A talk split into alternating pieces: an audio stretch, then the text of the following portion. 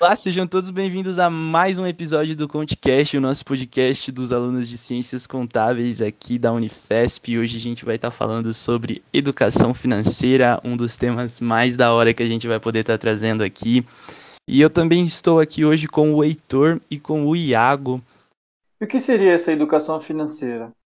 Ela é um conjunto de estratégias que envolvem decisões de consumo, poupança, investimento e proteção contra risco. Isso pode auxiliar a gente a ter uma boa saúde financeira, com um grande planejamento. E a educação financeira ela acaba estando presente em todos os aspectos da nossa vida, né? Muitas vezes a gente nem para para pensar sobre como a gente precisa se planejar financeiramente para literalmente tudo. Aliás, qualquer coisa pode ser um empecilho ali no meio do caminho. E a nossa rotina acaba ficando muito ocupada às vezes para pensar e planejar tudo que pode acontecer. Então a gente tem aí, por exemplo, a saúde, que não é uma coisa que muitas vezes as pessoas pensam na hora de se planejarem financeiramente. Mas nem todo emprego pode te fornecer aí um plano de, de vida, um seguro de, de saúde médico, né? Por exemplo, alguns estágios não tem. Se você quiser empreender, você não vai ter, né? Então é um gasto que você pode acabar tendo muito alto. Às vezes pode acontecer alguma coisa, seu seguro não cobre. Então a gente sempre precisa ter um dinheiro aplicado para nossa saúde, por exemplo.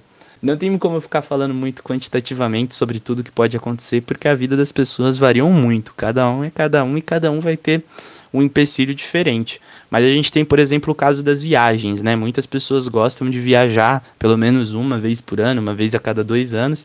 E se você não tiver um dinheirinho guardado ali, um investimento no curto, médio prazo para poder viajar, às vezes você acaba tendo mais difícil, que é uma data, uma oportunidade, às vezes é um pacote, mas o mais essencial, que é o dinheiro, fica faltando.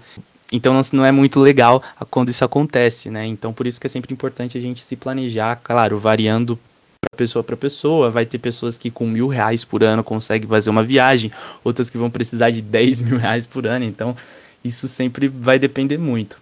Aí ah, a gente também tem imprevistos, né? Que acontecem no meio da nossa vida aí praticamente todos os dias.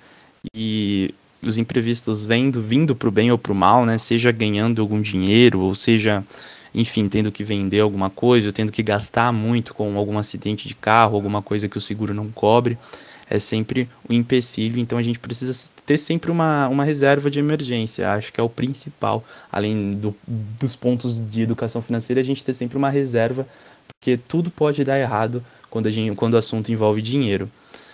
E que uma das coisas que mais impacta no nosso planejamento financeiro, que eu posso falar assim de uma maneira bem geral para todo mundo, são os nossos objetivos de médio e curto prazo. E é claro, isso varia infinitamente, dependendo do que cada pessoa quer fazer, mas praticamente todo mundo quer fazer alguma coisa, como por exemplo uma faculdade, uma pós-graduação, algum curso, comprar um carro, uma moto, se mudar de casa, se casar, tem que se planejar financeiramente para ter um filho também, porque é muito gasto que você vai ter para poder criar uma criança e também os seus prazeres, né, os seus lazeres no curto prazo. Muitos hobbies são muito caros, por exemplo, qualquer coisa, né? Você vai, se você gosta de fotografar no seu tempo livre, você precisa ter uma câmera, então você precisa se planejar para comprar uma câmera, uma lente, para andar de skate, é muito caro um skate, todas as rodinhas, as peças, enfim, literalmente tudo. E a gente consegue se planejar financeiramente. Não precisa necessariamente parar, pegar um tempo ali da nossa vida, sentar, abrir uma planilha de Excel ou fazer alguma coisa do tipo. Algumas pequenas mudanças de hábito já conseguem ajudar a gente bastante nesse ponto.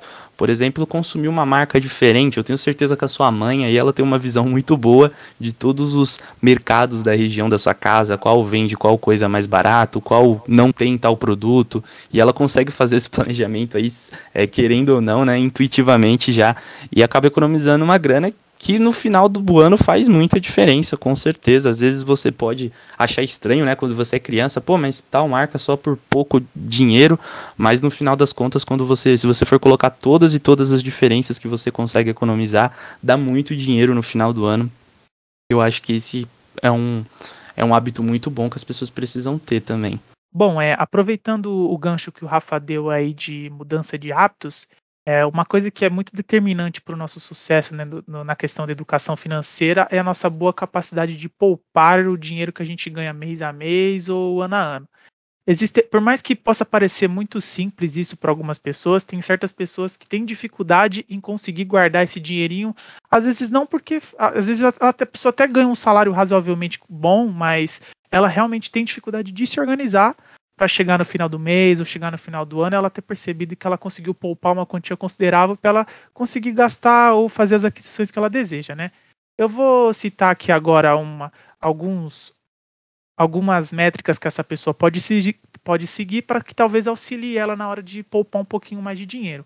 Bom, é, primeiro, é, é, talvez seja o mais, o mais arriscado e o mais polêmico desse que eu vou abordar aqui de métodos para você conseguir poupar ou pelo menos se organizar financeiramente mês a mês, é você ter é, um financiamento. Tem muitas pessoas que elas acabam não conseguindo meio que, como posso dizer, ficar com o dinheiro parado na mão. Elas sempre que sobra um dinheirinho, elas já sentem a necessidade de ir lá gastar com alguma coisa. Não que esteja errado também, né? Mas você vê que os impactos no futuro disso pode ser um pouco negativo para a pessoa. Então muitas delas acabam fazendo o quê? Adquirindo um financiamento, seja um financiamento de uma casa ou de até bens mais mais, mais baratos, assim, digamos, né? Para que essa pessoa consiga ter algo ali para que ela siga a risca, que ela não saia do caminho e não gaste dinheiro com coisas supérfluas. É, mas é, vale ressaltar que nessa questão de ter um financiamento, a pessoa tem que ficar também atenta, com certeza, à, à taxa de juros desse financiamento e que se essa taxa for muito exorbitante, às vezes acaba não valendo a pena você optar por essa métrica que eu citei. Só uma coisa que eu acho bastante interessante também nesse quesito do financiamento, por exemplo, é, se você for uma pessoa muito, muito, muito certinha e você quiser, por exemplo, comprar uma casa e já começar a se preparar para comprar essa casa muito antes, você vai lá fazer uma aplicaçãozinha de médio prazo.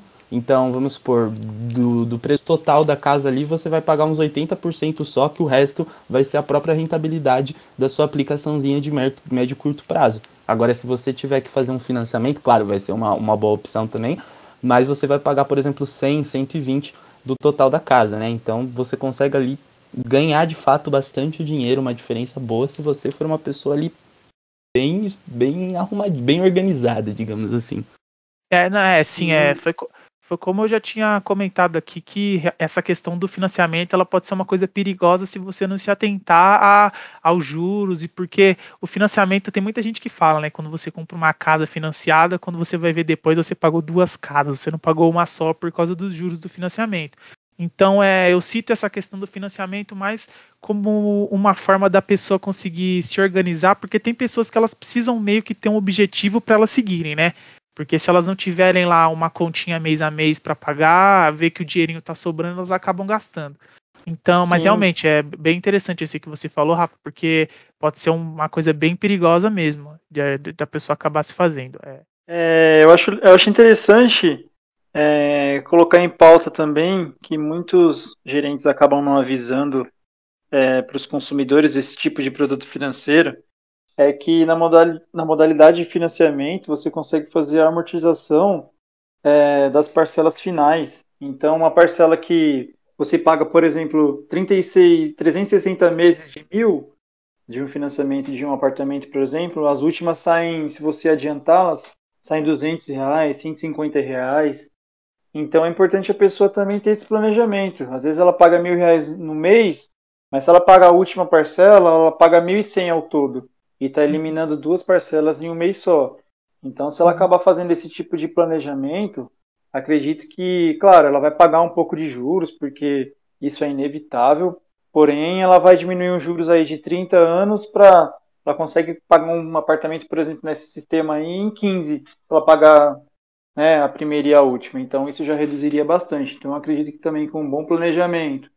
É, é. E outra, essa parte de amortizar, por exemplo, você consegue fazer no próprio aplicativo do banco.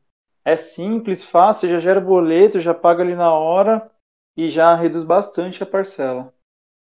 É, essa questão da, da amortização realmente ela é muito ela é muito válida, né? Porque, como você mesmo já falou, tem pessoas que fazem financiamento de períodos muito longos, de 30 anos, por exemplo, e a amortização pode ajudar bastante na redução desse tempo para que você não fique com essa dívida muito prolongada e que os juros também acaba não. que os juros também não afete muito no valor final do seu imóvel, né? É, outra coisa também que vale, vale ressaltar é que uma coisa muito importante nessa questão da amortização é a utilização do FGTS, né? Da pessoa física. É óbvio que você tem que ficar atento às aos pré-requisitos, porque se não me engano tem uma série de pré-requisitos na hora de você utilizar seu FGTS para conseguir amortizar o financiamento do seu imóvel, mas ele também é uma opção muito válida, porque muitas pessoas às vezes não, não têm noção que elas podem utilizar esse valor do FGTS para abater o, o, financiamento e às vezes acaba dando uma salvada muito grande nessa questão, né? Muito, muito importante a gente falar isso também. Olha, eu acho, acho legal ressaltar uma frase que um amigo meu falou é, ele comprou um apartamento, né? E ele estava terminando de pagar esse apartamento. E ele estava procurando outro imóvel já para investir, que acaba entrando até no que você falou, Heitor, da pessoa ter que ter uma dívida para poder é, conseguir progredir, né? Então uhum. ele fala assim: acabo de quitar o imóvel, ele já financia outro para uhum. poder, sabe, ter o porquê acordar cedo, porquê Sim. trabalhar e tal para acabar pagando essa dívida. Né? Ele falou que daqui a uns anos ele quer ser igual o seu Barriga. Só de aluguel. é, o, geralmente é as pessoas que têm um perfil mais conservador, né, em questão financeiramente falando, né, elas acabam optando muito por essa questão de ir adquirindo imóveis e tudo mais, para no longo prazo acabar vivendo só de só de aluguel, né? Então, realmente é uma coisa aí que muita gente acaba se utilizando, né? Porque foi isso mesmo que eu e você também falou, né, Iago? Tem muitas pessoas que acabam precisando ter esse direcionamento aí todo mês lá ter um financiamentozinho para pagar, ter uma conta X y para pagar, para ela acabar tendo realmente algo para seguir, né? Porque senão às vezes ela acaba destoando um pouco no caminho, tendo gastos supérfluos, como eu já falei anteriormente, né? Mas enfim, muito legal esse papo que a gente teve aqui sobre é, financiamento. Acho que a gente conseguiu falar, abordar bastante, bastante pontos interessantes aqui, né? É, enfim, é, dando continuidade, é, a gente acabou se prolongando um pouco nessa questão. Outro, outro método que a gente pode, pode se utilizar que talvez facilite né, na, na, na hora de poupar o salário é mês a mês, é você separar um percentual. Tem muita gente que acaba não delimitando isso e acaba dificultando na hora de poupar o salário mês a mês. É, separar 15, 30% do salário que você recebe mês a mês, deixar ali guardadinho, ou fazer uma aplicação desse valor, pode ajudar muito sua, no, no, momento de poupar o salário que você recebe. É, Outra coisa também que vale, vale a gente ressaltar é que caso você também não queira fazer esse planejamento mês a mês, delimitar esse valor que você quer salvar mês a mês, também vale você fazer esse, essa questão anualmente, né? Você pode falar, ah, quero é, guardar 10 mil reais no ano, 20 mil reais no ano. E aí você acaba também tendo uma maior mobilidade ao longo dos meses. Tem um mês que você pode gastar um pouquinho mais, um mês que você pode gastar um pouquinho menos, mas sempre mirando aquele objetivo que você estabeleceu para o ano em que se você se você guardar aquele valor, ou você vai fazer uma viagem, ou você ou você até reinvista esse valor, né, pro, pensando mais no futuro, mas essa questão de você pensar no definir uma, uma quantidade que você vai poupar no anual, às vezes acaba sendo melhor para certas pessoas devido à flexibilidade, né? É, outra coisa que também pode auxiliar as pessoas né, na hora de definir um valor para poupar é as pessoas não considerarem essa poupança, assim, digamos, né, como o simples ato de poupar. Elas podem considerar essa poupança como, como posso dizer, né, uma despesa. Então você considera assim, é, ah, como se fosse mais uma conta no mês. Você fala, ah, eu tenho que pagar esse mês. Então você vai ter lá a sua conta de água, a sua conta de luz e abre aspas, né, a sua conta de poupança. Vai precisar ter ali um, uma poupança para um curto, né, um médio prazo. Claro, não, não dá, por exemplo, que o tempo mais ou menos que uma pessoa leva para se realocar no mercado de trabalho depois de ter sido demitida é em torno de seis meses. Então, uma poupança ali que seria muito, muito boa você fazer é pelo menos você pegar ali quanto você gasta, né? Qual que é o seu, o seu custo de vida, ter um valor aí de seis vezes esse, esse valor mensal, né? De seis meses e deixar ali para pelo menos uma emergência dessa, por exemplo, e várias outras. Para viajar, você separa tanto, dependendo dos seus hobbies, claro. Por exemplo, eu gosto muito de tatuagem, então todo mês eu, dá, eu coloco ali 50 reais para eu poder fazer uma tatuagem no final do ano e acaba que eu economizo esse dinheiro e depois eu nem vejo, porque é um hobby muito caro, por exemplo, né? Mas enfim, acho ah, que é essa isso. questão do da reserva de emergência que você já abordou também, realmente ela é muito, ela é muito importante, que ela vai além da questão de poupar e diretamente a em relação à sobrevida da pessoa. Às vezes esse é um dinheiro que você guarda e no final das contas acaba te salvando, muitas das vezes. Às vezes é uma conta que você consegue pagar que você acabaria deixando de pagar se você não tivesse poupado. Então, realmente, a constituição dessa reserva de emergência juntamente com a poupança ali mês a mês é uma, uma coisa muito que, que as pessoas devem considerar bastante, né? Quando a gente entra nessa questão da educação financeira.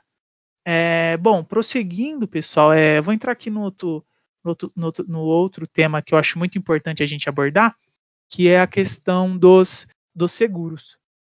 É, seguro, seguro é uma coisa que muito, é, sempre foi muito popular aí, principalmente em relação a carro, moto, coisas que realmente têm uma grande incidência de uma incidência de furto no Brasil, né?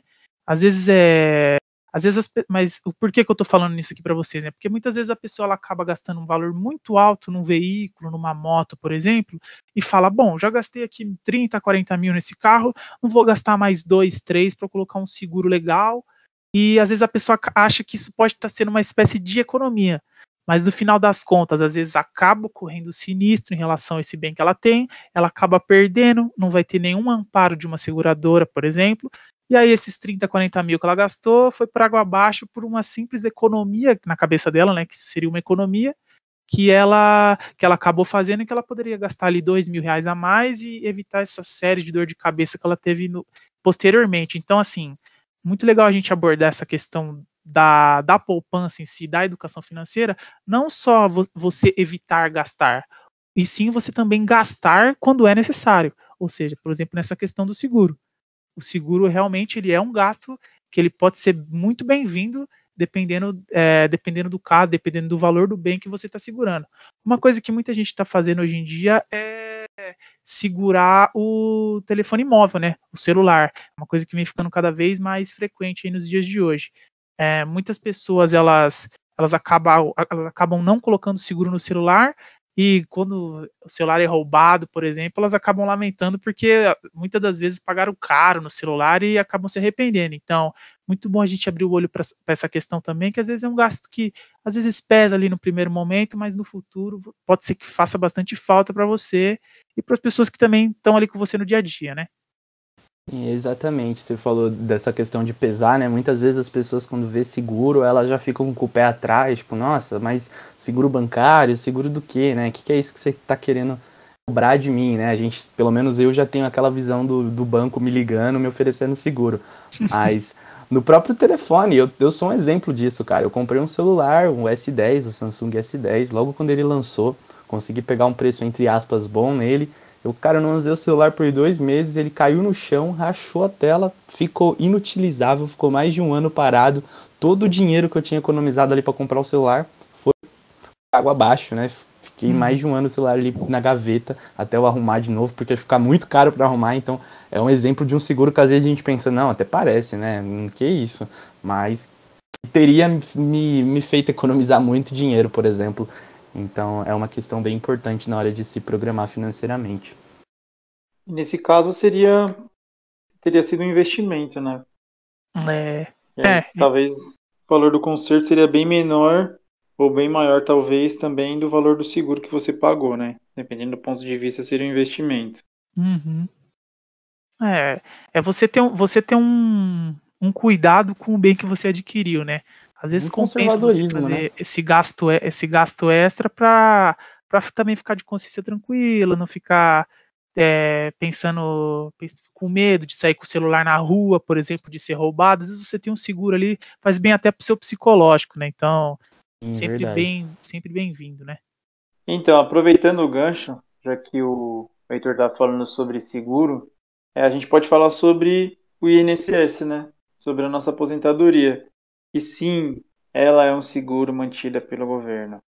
Ela é feita essencialmente para os trabalhadores, trabalhadores CLTs. E, querendo ou não, ela é uma adesão obrigatória, não tem como você fugir dela, não tem como você falar para o seu patrão, para o seu gestor, enfim, é, que você não quer contribuir, porque infelizmente ou felizmente, dependendo do seu ponto de vista, ela é obrigatória. É, e quais são os benefícios né, de você é, trabalhar registrado, de você ter um registro no CLT, como CLT? é que você tem um salário maternidade, que, por exemplo, ah, você é mãe e deu à luz a um bebê enquanto você estava trabalhando, você pode ter certeza que você vai estar segurado. Você vai ter uma é, renda temporária se você estiver pagando. É, um auxílio doença, um auxílio acidente, caso isso ocorra é, durante o período em que você também está sujeito é, a esse seguro. Você tem pensão por morte, você tem auxílio reclusão, você tem salário família, que é um valor pago ao empregado de baixa renda, é, inclusive o doméstico, e ao trabalhador avulso, né, de acordo com o número de filhos. É, ela é a aposentadoria em si, ela é assim a aposentadoria padrão do Brasil, assim que o brasileiro mais conhece. Ele é um pagamento realizado mensalmente ao trabalhador que cumpriu um período de contribuição e está elegível a receber. Ele é uma renda vitalícia, né? Então você adquiriu o direito, então até o seu último dia de vida é, você vai receber esse tipo de benefício. É, porém, nem tudo são flores e você depender unicamente do INSS, acredito eu que seja algo muito perigoso hoje em dia. Muitos empresários dizem que a, o INSS é uma pirâmide financeira, né? E querendo ou não, isso é o seu futuro, né? o INSS é um dinheiro que você vai receber no momento em que você tecnicamente não terá mais condições físicas, mentais, enfim, de trabalhar e você vai estar colocando totalmente isso nas mãos do governo, que talvez, ou muitas das vezes, não se importam com a sua saúde, sanidade mental, enfim. Então, o que seria bom é, para você garantir não só o INSS? Seria bom você fazer uma previdência complementar. É, você pode pesquisar um pouquinho mais, você pode até perguntar para o seu gerente do banco, com certeza ele vai ter um plano de previdência complementar para você. Ela pode ser fechada ou aberta. A aberta basicamente é aquela que você vai no banco e fecha um regime padrão lá com o seu gerente. E a fechada, normalmente a empresa que você trabalha possui um tipo de regime previdenciário. São dois tipos, basicamente. Esses dois tipos de plano, o VGBL e o PGBL, é, eles possuem algumas características. Eles são os dois principais produtos de previdência privada do país.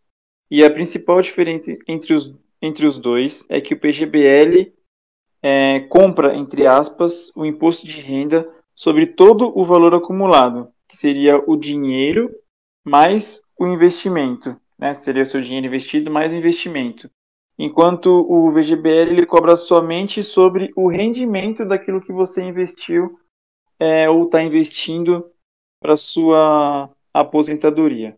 Bom, é muito legal esse ponto aí que o Iago trouxe da previdência privada, né, previdência complementar, porque realmente, como ele já falou, tudo, é, nem tudo são flores e o nosso plano de previdência pública que a gente tem atualmente é meio que, bom, como posso dizer, a conta não fecha, né? porque as pessoas que estão trabalhando hoje e estão tendo o INSS recolhido, elas não estão tendo o INSS recolhido para no futuro esse valor ser revertido para elas. Na verdade, o, o, valor que é recolhido sobre os trabalhadores de hoje são feitos para pagar os aposentados de hoje. Então, você tá o INSS que estão recolhendo de você agora é para pagar o aposentado de agora. Eles não guardam esse valor para te devolver no futuro. Então chega um momento em que, por exemplo, fatores como a taxa de natalidade, taxa de mortalidade, quantidade de pessoas que estão contribuindo e quantidade de pessoas que têm a receber, chega uma hora que essa conta não fecha. E aí que a gente entra em colapso no nosso sistema de previdência pública. Então, como o próprio Iago já falou, essa questão da previdência privada, previdência complementar, ela vem cada vez mais sendo vista com bons olhos pelo, pelo principalmente pela população brasileira aqui, né, do nosso país. Sim, eu acho que quando a gente fala de previdência, é com certeza um dos pontos mais importantes de educação financeira que a gente pode ter hoje em dia.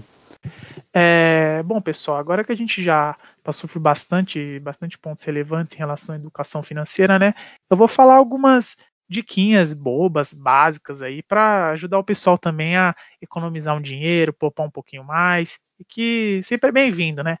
Bom, é, o primeiro ponto que a gente vai passar é economia na hora que você vai em algum supermercado, por exemplo, na hora que você vai em algum atacado, for comprar as coisas de casa.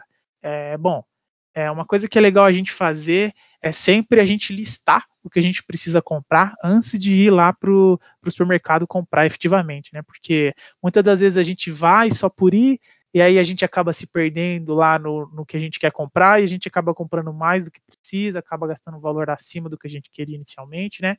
E é bom a gente evitar um pouco essa questão.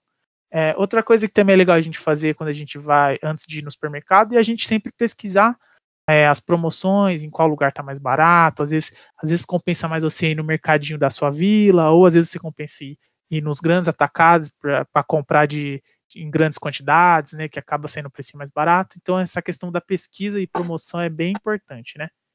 É, bom, é, outra questão legal é que também está linkado com a questão da lista, né?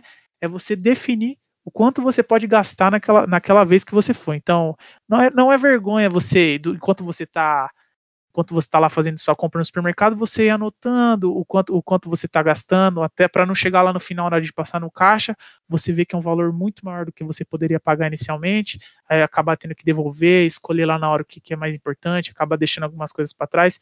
Então é muito legal a gente definir o quanto a gente pode gastar e ir fazendo esse acompanhamento durante o processo de compra. É, e por fim, é uma coisa que chega até a ser engraçado, mas tem muita gente que fala, né? é você acabar deixando as crianças em casa na hora que você vai fazer esse tipo de compra no supermercado, porque às vezes você tá lá e a, a, a criança pede uma coisinha aqui, outra ali, algumas coisinhas, ah, um docinho, ah, leva isso aqui que é legal. Às vezes é uma coisa que você nem precisa, mas você leva só para agradar. E geralmente essas coisas, esses doces aí de criança, são as coisas mais caras que tem no mercado, né? Então acaba pesando bastante no, no valor final na hora de passar lá no caixa. Então fica mais a de brincadeira mesmo, mas é uma coisa que às vezes pode pesar, então vale a gente abrir o olho também para essa questão. É, bom, outra dica que eu vou dar aqui para vocês também é uma coisa que vem ficando cada vez mais popular é, nos dias de hoje, que é a questão do cashback. É o que seria o cashback? É, algumas das vezes, quando você for fazer uma compra e ela tiver o cashback, uma porcentagem desse valor que você está pagando para essa empresa retorna para você. Ou seja, vamos supor, ah, você faz uma compra de 100 reais e nessa compra tem o cashback de 5%. Então, assim que você faz o, assim que você faz esse pagamento, retorna os 5 reais para você, que é referente aos 5% desses 100 reais que você está gastando. É uma coisa muito legal, que sempre vale, vale é, que vale a pena a gente ficar de olho, porque às vezes acaba retornando um valor legal durante as compras. Quanto maior for a compra, quanto maior for a porcentagem, mais vai retornar para você. Uma coisa que vem ficando cada vez mais popular, então tem muito, tem muito banco pequeno fazendo, instituições financeiras, então vale a pena, vale a, pena a gente abrir o olho. É, só para dar um exemplo para vocês, é, empresas que estão, é, plataformas que estão incentivando essa questão do, do cashback, estão implementando, é a PicPay, que é famosa, né, bastante conhecida aí, a, a AMI também, a AMI você vê bastante em postos de gasolina, na hora que você for, for comprar lá, na hora que você for adquirir combustível, tem muito essa questão também, a AMI está sempre muito presente, não só na questão do cashback, mas também em questão de, de descontos. A AMI, é, que eu, pelo que eu me lembro agora, tá? É, e por fim, é, uma dica aí que vale a pena a gente se atentar também é em questão de compras à vista ou compras a prazo, né? Geralmente é a maioria das pessoas acaba optando por fazer a compra a prazo para parcelar a quantidade, a, na quantidade máxima de vezes possível, geralmente que não tenha juros, né? É, porém, às vezes acaba fazendo, vale a pena, valendo a pena você fazer uma continha e ver se você pagando à vista, ou por boleto, ou por Pix, ou próprio depósito bancário mesmo, às vezes tem um desconto muito legal na compra. Então vale a pena a gente ficar atento a essa questão, porque pagando à vista, a gente, a gente, às vezes a gente pode acabar salvando um dinheiro bem legal para a gente. Eu acho, acho legal acrescentar também que a, a questão de, de pagamento à vista e a prazo, né?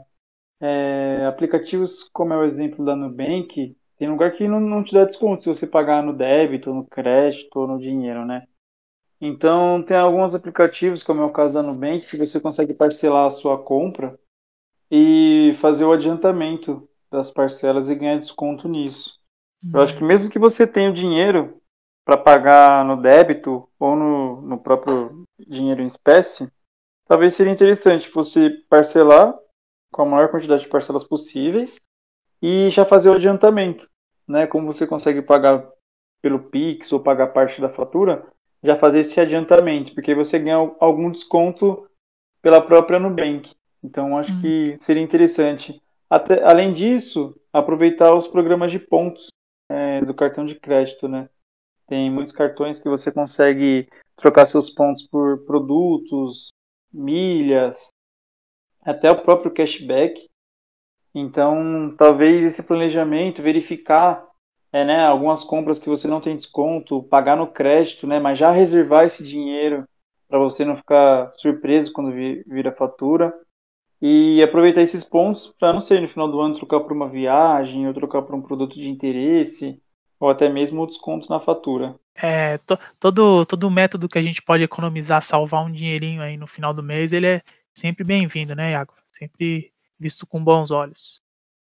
Sim, com certeza. É, bom, então acredito que a gente já pode estar indo aqui para a conclusão do nosso podcast. A gente acabou falando bastante sobre educação financeira, mas o que é de fato a educação financeira, né? Não tem como a gente chegar aqui e ficar falando em números ou ficar falando, ah, investe tanto por cento nisso ou faz aquilo, porque varia muito, cara, depende, né? Depende muito do que você quer para sua vida, do quanto você ganha. E é muito importante tanto para quem ganha muito e muito dinheiro saber se politizar, como também para quem ganha pouco dinheiro saber se politizar e acabar não se endividando aí por besteira. Então, nosso objetivo aqui mais mesmo foi dar esses insights sobre os investimentos de curto prazo, médio prazo, sobre a importância de seguros, da própria aposentadoria, que a galera da nossa geração aí vai ter que ter uma atenção bem maior. E a gente pode estar se planejando algumas formas né, de se planejar. É, bom, enfim, existem diversas. Alguns aplicativos, por exemplo, podem ajudar a gente a fazer esse próprio planejamento, né? Eu lembro de algum aplicativo aí que o próprio Pochá fazia propaganda, depois eu nunca mais ia essa propaganda, não sei nem se o aplicativo ainda existe, a gente também tem um aplicativo da Real Valor, enfim, existem vários e vários aplicativos, às vezes até alguns aplicativos bancários mesmo te ajudam a você fazer aí a sua, o seu planejamento financeiro. E alguns profissionais também, né? O contador para a pessoa física não serve somente para o seu imposto de renda. Muitos contadores também trabalham para auxiliar pessoas físicas para ajudar aí no seu planejamento financeiro e pode ser muito interessante, cara, você procurar sim um contador para te ajudar nesse quesito. É. E, bom, o que, que também é muito interessante da gente falar aqui sobre a importância né, que seria a gente ter uma educação financeira nas escolas. Porque a gente sai das escolas basicamente sem saber quase nada de dinheiro. Essa é a grande verdade, infelizmente. E você querendo ou não, cara, todo mundo vai ter um, um, salário, né? Vai ter uma profissão, independente do que você quer para sua vida. Todo mundo vai precisar abrir uma conta no banco, precisar ter um conhecimento mínimo sobre produtos financeiros. E eu acho que isso é uma coisa que falta muito no Brasil, né? O Brasil ele tem um costume muito interessante de ser um país pobre e ser um país muito consumista. Então as pessoas se endividam muito e mesmo tendo pouco dinheiro, elas consomem muito. E é muito preocupante isso. Uma das alternativas para tentar driblar esse, driblar esse problema ou amenizar um pouco ele poderia ser aí o incentivo à educação financeira nas escolas, ensinar um pouco sobre imposto de renda, pelo menos a lógica dele, ou até mesmo passar uma visão para as crianças sobre como para as crianças não, né, mas mais para os adolescentes assim, sobre produtos financeiros, PGBL, VGBL, algumas coisas assim para elas já poderem ter um pouco de visão, não serem enganadas por algum gerente ali de má fé. Ah, e também tem algumas empresas, né, que sem seus contadores autônomos, existem algumas empresas sim especializadas nisso, e nessas também é bom a gente tomar um pouco de cuidado, tá? Se eu pudesse, indicaria você para ir num contador mesmo, não em alguma empresa, porque às vezes essa empresa pode ter ali, eles podem receber algum percentual dependendo de alguma aplicação que eles te indicarem, então tem que tomar cuidado também com o tipo de, de ajuda que você vai procurar por aí no mercado. Mas eu acredito que seja isso. Alguém quer fazer mais algum complemento? É, é bom, é, aproveitando essa questão que você falou aí da, da educação financeira nas escolas, né?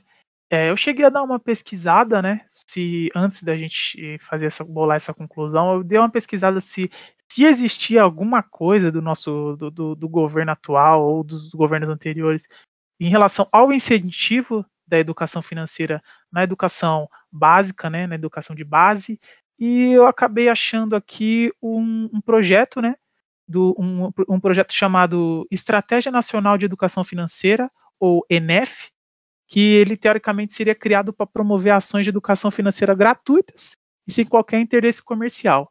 É, bom, essa, essa instituição ela foi criada pelo, pelo governo federal e eu acho legal a gente, a gente citar aqui também, porque, querendo ou não, acaba sendo uma possibilidade para as pessoas que têm curiosidade, desejam aprender mais sobre isso. É, é, bom, a gente acessa, você que está escutando, a gente pode acessar o site vidaedinheiro.gov.br barra educação financeira e aí você já vai cair aqui nessa, nesse portal aqui que tem é, bolado por essa instituição, que a gente achou legal, é, a gente até deu uma estudada é, por lá também, alguns pontos específicos, a gente acabou adquirindo conhecimento por lá também. Vale, vale bastante a leitura para quem deseja aprender mais sobre essa questão, é, quer poupar um pouquinho mais de dinheiro, quer melhorar o planejamento financeiro, aprender mais sobre os produtos financeiros também. Vale a pena essa leitura dessa pesquisada. É, mas enfim, é, vale salientar também que por mais que tenha esse projetinho aqui que a gente acabou achando, está muito longe do muito longe do ideal, muito distante do ideal, a condição que a gente tem hoje de incentivo à educação financeira, principalmente na educação de base, né? Então, por mais que exista aqui essa possibilidade que a gente está citando, ainda a gente está caminhando a curtos passos e a gente espera que no futuro aí talvez a gente promova de, de é, promova e compartilhe mais essa, esse conhecimento, essa questão aí com todo mundo de forma igualitária, né? Porque é uma coisa que está faltando, é uma, é uma área bem carente. E até um também dos motivos da gente estar tá abordando esse, esse ponto aqui no nosso podcast de compartilhar um pouco da nossa visão com vocês, porque a gente percebe que é uma defasagem que a gente tem na sociedade que merece ser é, receber uma atenção para as coisas andarem melhor. É, é, bom, pessoal, é, então é isso. Esse episódio está chegando ao fim. É, ele, ele, esse episódio aqui é o nosso terceiro, né? Ainda teremos mais dois episódios aí no nosso, nosso projeto inicial. É, não se esqueçam de, é, de dar um feedback de vocês, responder o formulário que está na descrição, que vai ajudar bastante para né, a gente também, para a gente ter o feedback desse projeto, que é muito importante para a gente. Vai ser muito legal se vocês puderem dar esse feedback. É, ou, ou vocês podem deixar o feedback e a pergunta de vocês por meio do formulário, ou vocês podem deixar a pergunta de vocês também direto no e-mail aqui do nosso, do nosso podcast, que é contato.conticast.gmail.com. Também podem enviar para a gente por lá. E é muito importante a gente receber essa devolutiva de vocês, até para a gente também ter noção do até onde a gente está chegando com esse nosso projeto, a dimensão que ele está tomando. E é isso, pessoal. É, nos vemos no próximo episódio. Foi um prazer tê-los com você aqui hoje. Obrigado, Rafa. Obrigado, Iago. Foi um papo bem legal aí. A gente conseguiu passar por bastantes temas interessantes. E até a próxima, pessoal. Tchau, tchau. Próximo, obrigado pela audiência. Obrigado, pessoal. Até a próxima.